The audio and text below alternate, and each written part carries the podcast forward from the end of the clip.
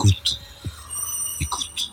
Bonjour, euh, mon invité aujourd'hui est Jean-Yves Berthaud. Bonjour. Bonjour. Vous publiez euh, ces temps-ci ce livre Déjeuner avec les talibans. Alors, euh, on se pose la question aujourd'hui s'il faut leur parler. Vous, carrément, vous déjeunez avec eux. C'est quand même euh, évidemment beaucoup plus euh, fort comme relation.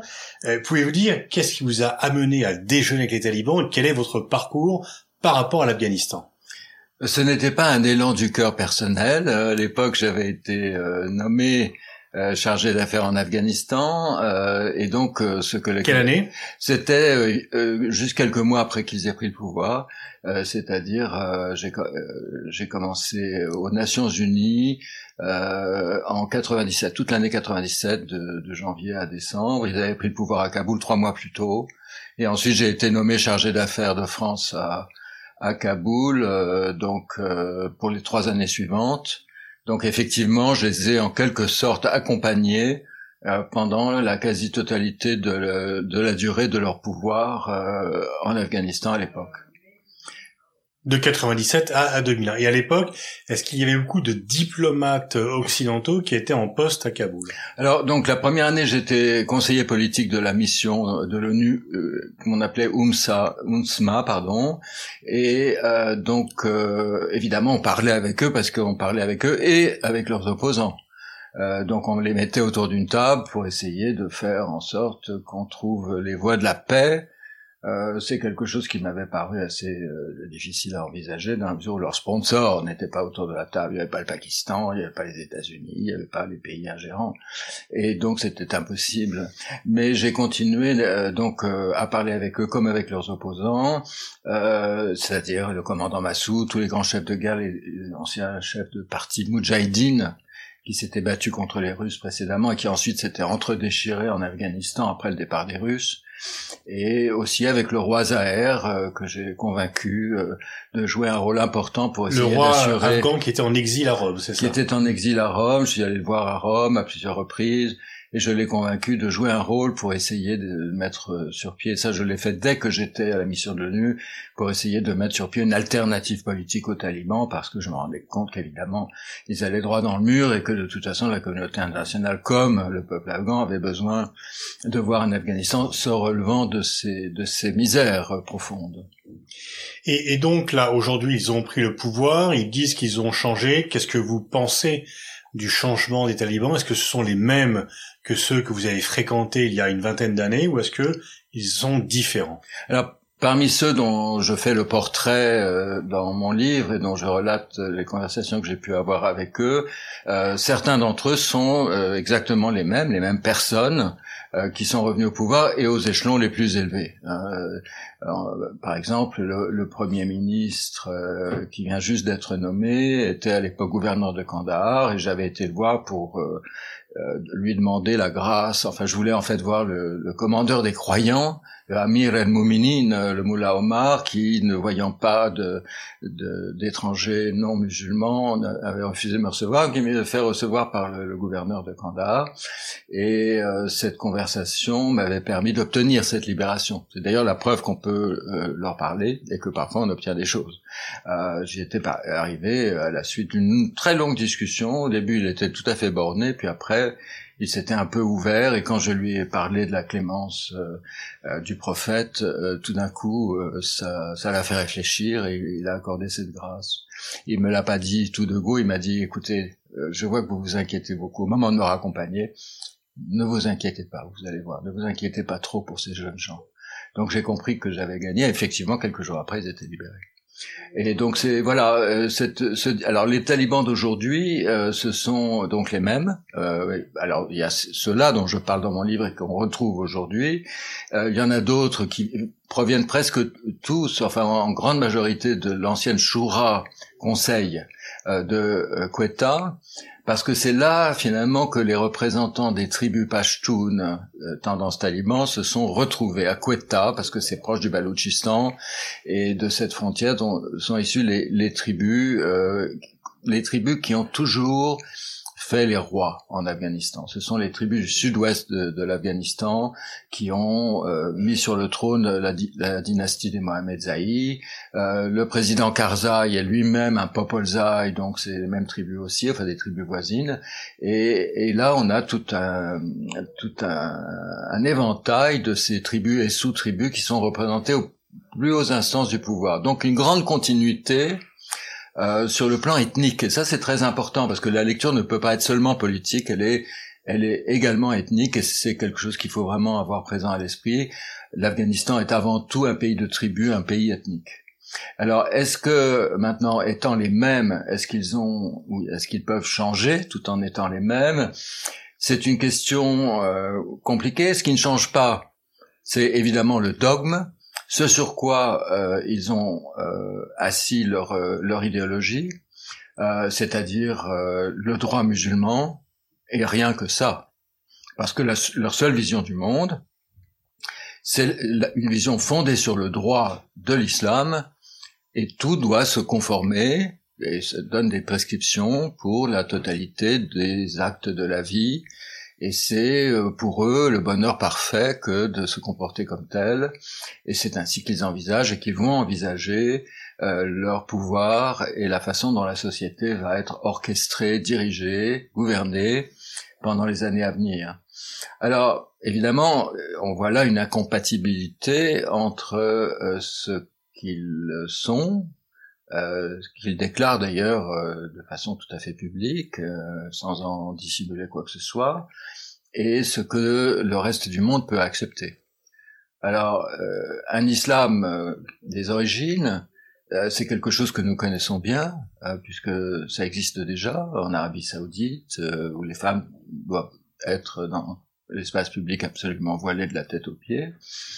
Donc, euh, en fait, c'est ça leur modèle. Ils veulent être une sorte d'Arabie saoudite. Euh, je note quand même qu'à l'époque où j'étais en Afghanistan, euh, il y avait ces choses qui nous révoltaient profondément, ces lapidations, ces, ces, séances d'exécution au stade, des choses comme ça qui sont absolument ignobles. J'avais été invité d'ailleurs une fois par les talibans qui m'avaient envoyé un Bristol pour m'inviter à une exécution publique. Comme une comme un spectacle, quoi. Oui, et aussi que, de leur part comme une provocation. Ils savaient très mm. bien que je n'irais pas et que pas question pour moi d'accepter une chose pareille. Et je, leur ai fait savoir très vertement. Mais cela n'empêchait pas, si vous voulez, euh, après tout en Arabie Saoudite, nous avons des relations diplomatiques tout à fait normales avec ce pays. Et je vous signale que dans les, le laps de temps que j'ai passé en Afghanistan, il y a eu dix fois plus d'exécutions capitale en Arabie Saoudite qu'il n'y en a eu euh, sous le gouvernement des talibans. C'est quand même quelque chose. Alors ce qu'on pourrait vous répliquer, c'est que euh, l'Arabie Saoudite n'héberge pas Al-Qaïda. On peut s'interroger sur le fait de savoir si elle l'a nourri antérieurement ou pas, mais elle n'héberge pas Al-Qaïda alors que les talibans ont hébergé Al-Qaïda responsable des attentats du 11 septembre. C'est très juste. Euh, je pense que l'idéologie saoudienne a fini par fabriquer Al-Qaïda, mais que comme elle se, retournait contre les princes eux-mêmes qui dirigeaient le pays, naturellement c'était devenu intolérable. Euh, et là, les talibans ont été euh, les victimes consentantes d'un cercle vicieux. parce que à un moment donné, en 96, ils venaient de prendre le pouvoir. Osama Ben Laden était expulsé du Soudan, il savait pas où aller et ils étaient tout grisés par euh, par ce pouvoir qui conquérait petit à petit. Ils n'avaient pas encore pris Kaboul, ça n'a été que quelques temps plus tard qu'ils l'ont prise. Et lorsqu'ils lorsque Ben Laden s'est présenté en disant je ne sais pas où aller, j'ai besoin de vous, et en tant qu'ancien Mujahideen, le code d'honneur Pashtun Wali euh, des Pashtun talibans, a fait qu'ils lui ont dit, bah, écoutez, vous pouvez rester en Afghanistan, mais à condition que vous ne livriez à aucune espèce d'entreprise terroriste. Donc en fait, ça n'a pas été vraiment le cas. Ça n'a pas été le cas parce que euh, le, les talibans se sont trouvés ostracisés par la communauté internationale en raison de leur débordement, de leur extrémisme sur le plan social, etc. En raison aussi du fait que la guerre civile continuait et que la communauté internationale continuait à entretenir davantage de relations avec euh, l'Alliance du Nord à laquelle ils étaient opposés qu'avec eux-mêmes.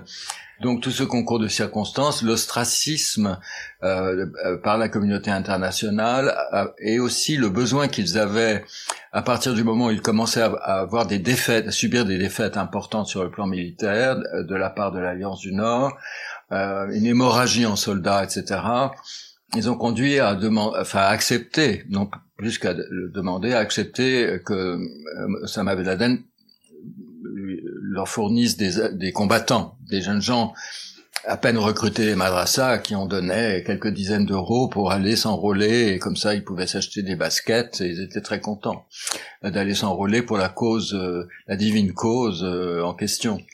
Donc c'est un peu comme ça que ça s'est passé. Ça s'est trouvé comme une espèce de cercle vicieux dans lequel ils sont entrés. Et la coïncidence entre le régime des talibans, qui est un régime nationaliste, qui n'a jamais eu de visée djihadiste, hein, d'aucune façon, ça, n'a été euh, découvert euh, dans, nulle part, et euh, superposition entre eux et euh, les Al-Qaïda serait tout à fait une vue de l'esprit extrêmement fausse. Mais il y a eu évidemment, à partir du moment où euh, les talibans se sont mis à dériver vers le radicalisme, c'est-à-dire euh, après que la, communauté internationale, le Conseil de sécurité ait voté des sanctions contre eux, là ils se sont radicalisés. il y a certains éléments à, ce moment-là, à partir de la fin de l'an 2000, qui deviennent euh, très proches d'Al-Qaïda. Mais évidemment, ils ont appris à leurs dépens, euh, les talibans, euh, quel était le prix à payer pour euh, avoir laissé Al-Qaïda s'imposer de la sorte à la fin, puisqu'ils l'ont payé par la prison, par la mort, parfois, très souvent, et aussi l'exil et l'anéantissement de leur régime. Donc, on peut bien imaginer que toutes ces années de prison et d'exil leur ont permis de comprendre que bah, s'il y avait une erreur à ne pas commettre, c'était bien celle-là. Et aujourd'hui, ils ont beaucoup moins besoin qu'il en aurait pu, euh, que ça aurait pu être le cas à l'époque de Al-Qaïda, pour la simple raison qu'ils ne sont pas en guerre. Ils vont simplement avoir à réprimer un ennemi juré qui est euh, Daesh, l'État islamique dans le Khorasan, et ça, ils vont tout faire pour l'éradiquer et y mettre toutes leurs forces militaires et leurs passions idéologiques. Mais en même temps, on pourrait dire que maintenant qu'ils ont gagné la guerre contre les États-Unis, contre l'OTAN, ils se disent euh, l'ennemi extérieur n'est pas prêt de revenir vouloir nous déloger, donc on peut faire ce que l'on veut, on a carte blanche, et même si Al-Qaïda réorganise des attentats contre les États-Unis, les États-Unis ne sont pas prêts d'intervenir et quiconque n'est pas prêt d'intervenir militairement en Afghanistan. Donc est-ce que il ne faudrait pas avoir un sentiment d'impunité par rapport euh, à euh, un laisser-faire vis-à-vis de l'Al-Qaïda Non, je crois que les discussions qu'il y a eu entre les Américains et les talibans au Qatar depuis deux ans ont bien fait comprendre aux euh, talibans que le désengagement des États-Unis du terrain ne signifiait pas que les États-Unis avaient perdu toute capacité de rétorsion. Et je crois que cela leur a été dit de façon tout à fait claire. Quel type? Ben, tout simplement parce qu'il y a des bases américaines euh, dans la région. À et donc juste bombarder, puisque les Américains vont pas jamais remettre de troupes au sol. Oui, mais vous savez que finalement, les troupes au sol, elles étaient souvent euh, cantonnées. Euh, il y, avait très peu d'opérations de terrain, surtout à la fin. Euh, on restait dans les casernes, dans les dans, hyper protégés. Et la plupart des actions euh, de la coalition ces dernières années, c'était surtout des actions de bombardement par des drones, par toutes sortes de moyens. Euh, voilà, cette guerre n'était, était au départ, effectivement, au moment où il fallait aller chercher les gens là où ils se cachaient, une guerre de terrain, et après c'est devenu euh, des bombardements. Alors qu'est-ce qui explique euh, l'aura des talibans pour au moins une partie de la population afghane? A une partie qui veut fuir et qui est horrifiée du retour des talibans, mais on voit qu'il y a quand même une partie des Afghans qui les soutiennent. Qu'est-ce qui suscite euh, Nous, on est horrifiés par leur programme, et qu'est-ce qui suscite le soutien d'au moins une partie, euh, difficile à évaluer, des Afghans envers les talibans? Oui, en effet, c'est un phénomène euh, extrêmement triste que celui auquel nous assistons, parce qu'on voit que euh, on assiste à une dichotomie euh, à, l'intérieur du peuple afghan entre certains des habitants des villes euh, qui ont, euh, qui se sont vraiment le plus frottés à ce que la démocratie pouvait apporter, en termes de meilleure compréhension du monde et de leur propre société, euh, et, euh, et, un accès euh, évidemment à l'éducation pour les femmes en particulier, c'est quelque chose de très important. Les efforts d'alphabétisation énormes ont été consentis par la communauté internationale, par les ONG, des programmes extrêmement coûteux ont été mis en place et ceux-là quand même ont réussi leur pari. Ça n'a pas été le cas de tout ce qui a été mis en place par les Occidentaux en Afghanistan, bien loin de là. Mais ça, ce pari-là a été en partie réussi, si bien que la proportion infime de femmes qui étaient alphabétisées aujourd'hui, euh, à l'heure actuelle, au moment où les talibans arrivent en Afghanistan de nouveau, euh, les, les, femmes sont trois ou quatre fois plus alphabétisées qu'elles ne l'étaient. C'est énorme. Mais ça ne concerne guère que les femmes, enfin surtout, disons, les femmes des, des villes. Euh, parce que dans les campagnes, euh, les, le peuple euh, est très attaché à l'idée que les femmes ne puissent pas euh, étudier parce que ce sont des occasions de sortir de la maison et que c'est très très mal vu par la culture afghane.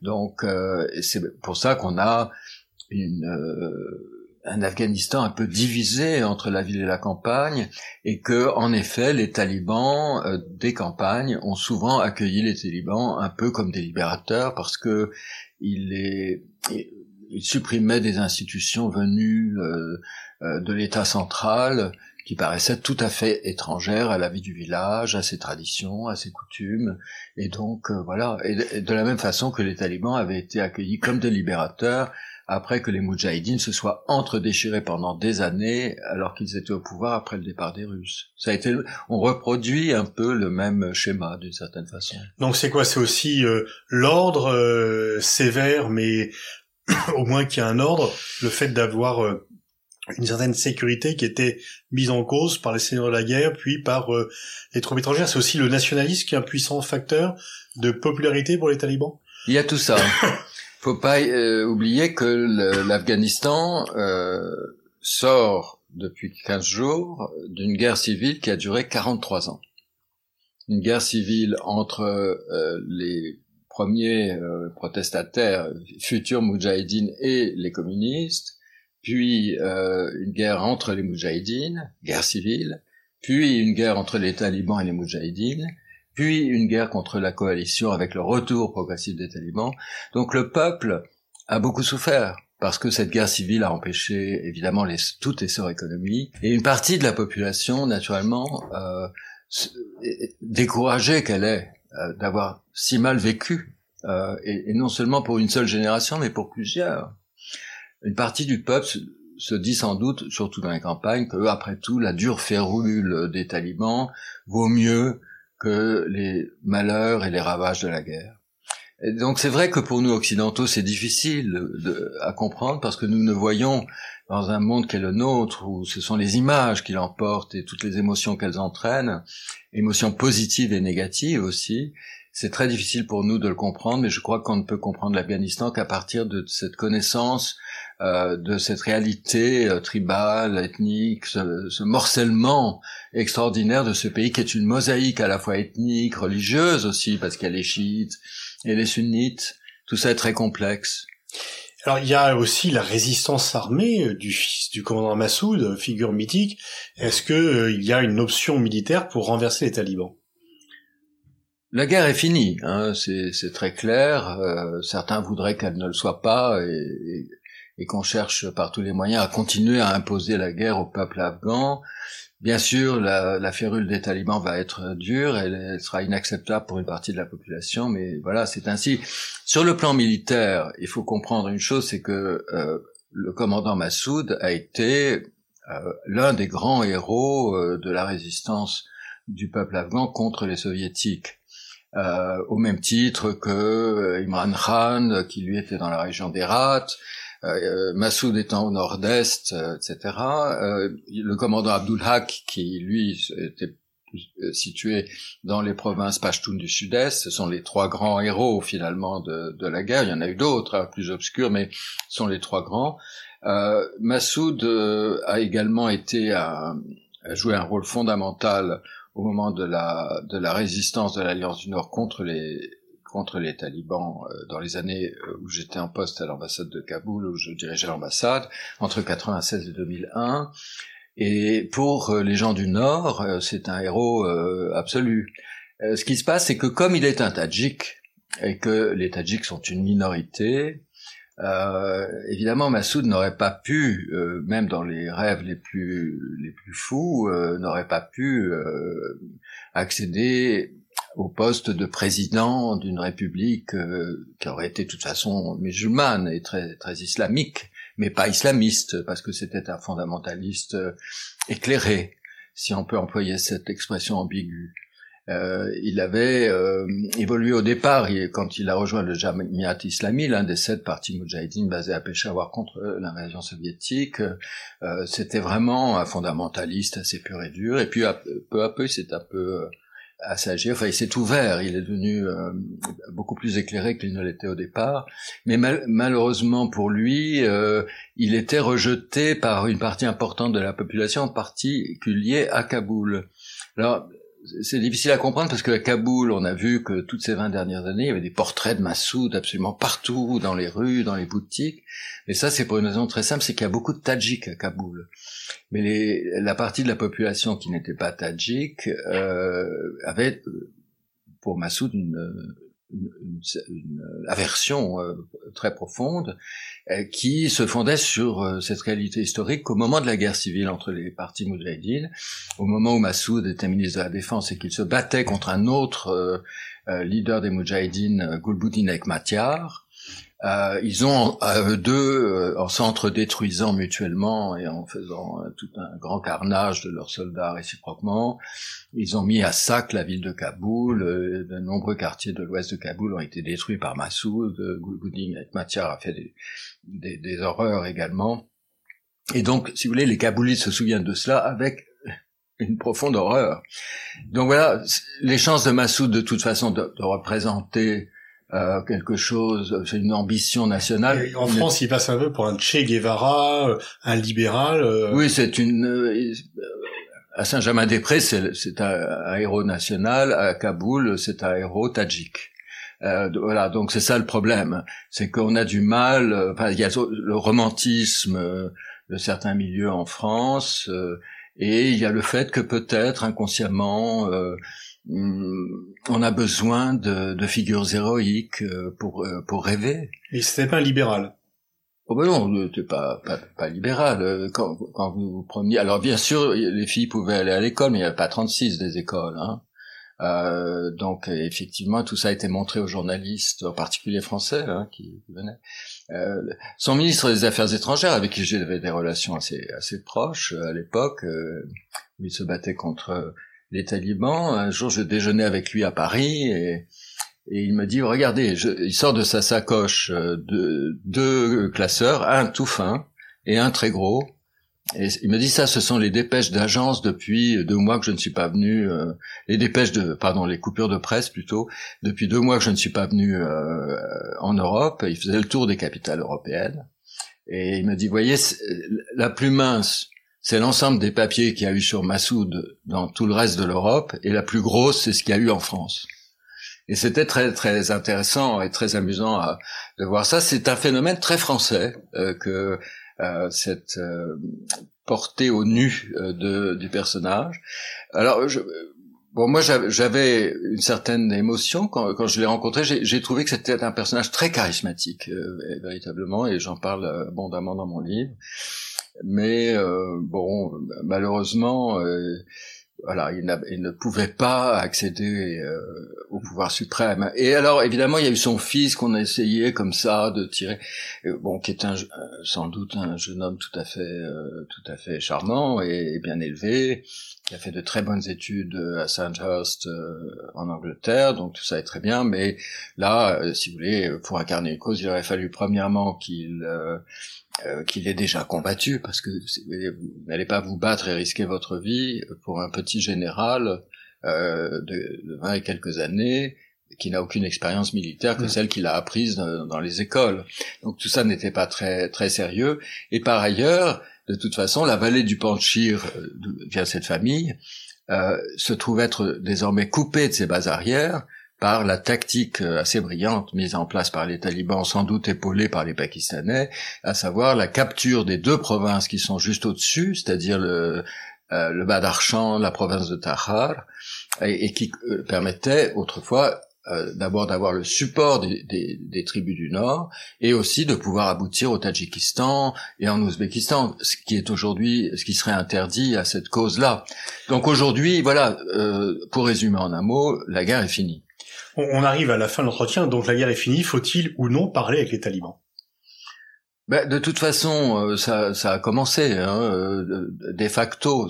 C'est un gouvernement de facto à l'époque, si vous voulez, on moi je parlais, j'étais le seul euh, occidental à parler avec les talibans parce que le Quai d'Orsay avait décidé ainsi.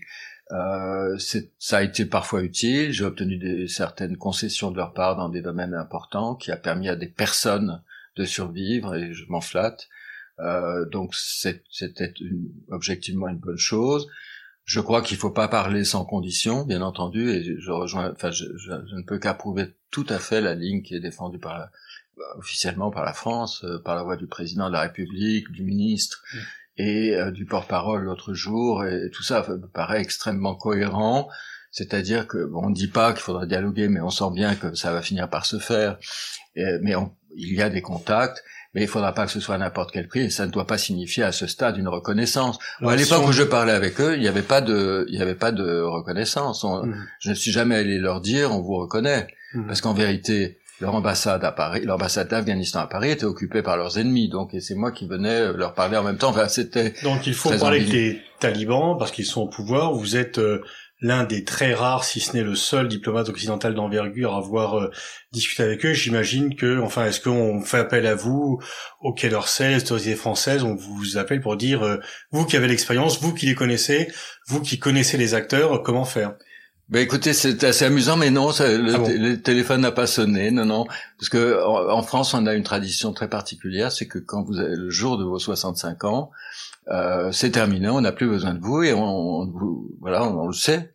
Et donc, euh, on s'en fait une raison. Pourtant, il serait peut-être pas inutile de, sans vous embaucher, de vous consulter peut-être. Oui, ben, si on veut le faire, je, je serai disponible, bien sûr. Ben voilà, le message est envoyé en tous les cas. Merci Jean-Yves Berthaud. Je renvoie à votre livre Déjeuner avec les talibans. Euh, c'est écrit une très belle plume par ailleurs et c'est vraiment une source d'information extrêmement précieuse. Merci. Merci à vous.